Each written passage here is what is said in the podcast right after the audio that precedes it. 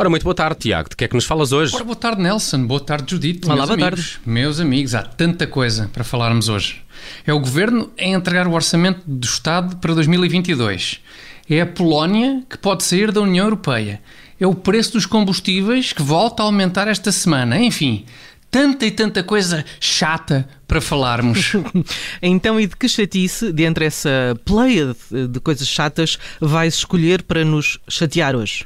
Vou surpreender ao nível da chatice, Judite. Hum, ok. E vou escolher temáticas fora desta porção de chateações.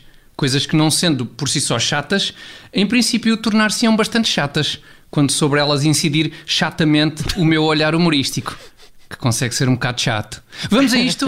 Vamos, eh, tu sabes. Estamos entusiasmados. É Boa. pá, super, tu sabes entusiasmar as, as tropas, Sabe, eh, sabe. Tiago. É, não Eu- E eu, e eu confesso, eu hoje até estava aqui um bocadinho de monco caído. Estavas de monco É caído. verdade, Monco, é verdade. pois, o monco Eh, às vezes estava cai um bocadinho, cai. eh, Por ser segunda-feira, não é? E agora até estou com dificuldades em conter a euforia. Vamos a Acredito, isso, bora. Então bora lá, bora lá. Nelson. E só para aquecer, só para aquecer, temos o Prémio Nobel da Economia. Hã? Júbilo ao rubro, verdade? Então não. Sabem quem ganhou este ano o Prémio Nobel da Economia? Palpites? Quero palpites. Vamos lá, Então, palpites. então Vamos bora lá para Judite, palpites assim ao sim. ar. António Costa Silva, o mentor do Plano de Recuperação e Resiliência. Frio, não, frio, Judite, frio, gelado até. António gelado. Costa, António Costa é o primeiro-ministro que vai implementar o PRR. Frio, frio, Nelson, também fresquinho. Mais quente, mais quente, mas ainda fresquinho. Francisco Louçã, Ui, mais quente, Judite. Muito mais quente, atenção, atenção a esse Mais palpite. quente, a sério, mas eh, não sei quem é que possa ser então, Tiago. Revela lá, por favor, quem venceu este ano o Prémio Nobel da Economia. Foi a Madonna. a Madonna. A Madonna. Inventas cada uma. Como assim? Porque raio é que a Madonna ganharia o Prémio Nobel da Economia? Oh. Explica lá, Tiago. Ó, Judite, vais perdoar, mas nem te fica bem perguntares uma coisa dessas. Uma jornalista como tu, até especializada em problemáticas económicas. Vais-me dizer que não tens estado atenta às recentes intervenções da Madonna? Nome- Hum. Nomeadamente nos últimos prémios da MTV? E ainda há dias no The Tonight Show, do Jimmy Fallon? Não. Epá, não, não, não querendo... estiveste atenta a nada disto? Eu não quero estar aqui a, a insinuar que sou um especialista em economia, mas eu vi essas intervenções da, da Ah, Madonna bom. e, e não percebo até em que medida é que lhes poderia valer o Prémio Nobel da Economia. Como não percebes, Nelson? Então não resultaram óbvias dessas duas performances da Madonna a economia que ela anda a fazer em termos de tecidos nos seus guarda-roupas? Aquilo é economia a sério, meus amigos. Não é KPRR e bazucas e mais não sei o quê. Aquilo é que é economia. Pois, Tiago, economia não Diz. significa exatamente fazer economias ou fazer poupanças. eh, A sério? Sim. Epá, pois. Certeza que isso, que isso deve ter sido dado numa daquelas aulas de primeiro semestre. Aqui é um balde para ver, para ver a Madonna nos prémios da MTV, provavelmente. Provavelmente, sim. com aquelas poupanças todas. Bom, ah, mas agora está feita a crónica assim, não, não, Não há não há volta- a dar. pois. Parabéns à Madonna, então, por este Nobel da Economia. Agora vamos por aqui.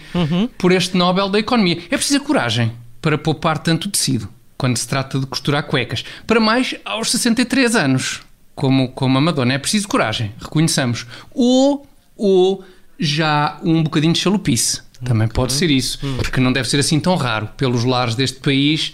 É para verem-se as velhinhas nos corredores a andarem com os seus andarilhos só de fio dental. Epá, sério. Deve acontecer com Com frequência. andarilhos, só de fio dental, que disparate, que Não, imagem. e de máscara, não. E, de- o que é que eu disse? E de máscara.